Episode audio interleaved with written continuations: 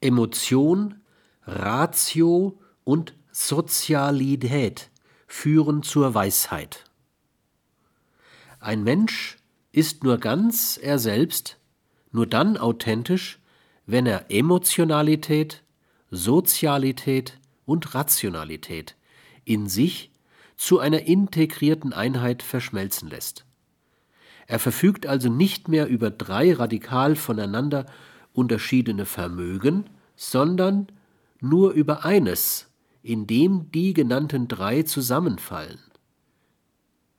Ein guter Redner unterscheidet sich von einem schlechten Redner nicht etwa darin, dass er alle Regeln befolgt, die in den Lehrbüchern der Rhetorik aufgelistet sind, sondern dass er, sieht man einmal von der unabdingbaren Eloquenz ab, keine dieser Persönlichkeitsmerkmale desintegriert.